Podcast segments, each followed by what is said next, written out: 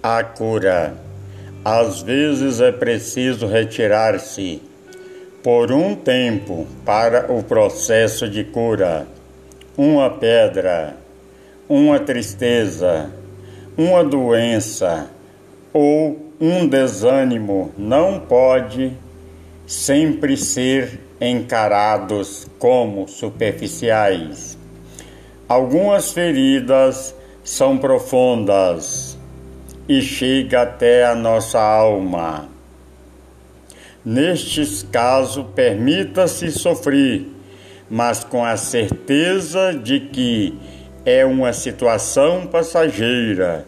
Tão logo a cura se faça, Volte para a vida, pois ela te espera com ansiedade.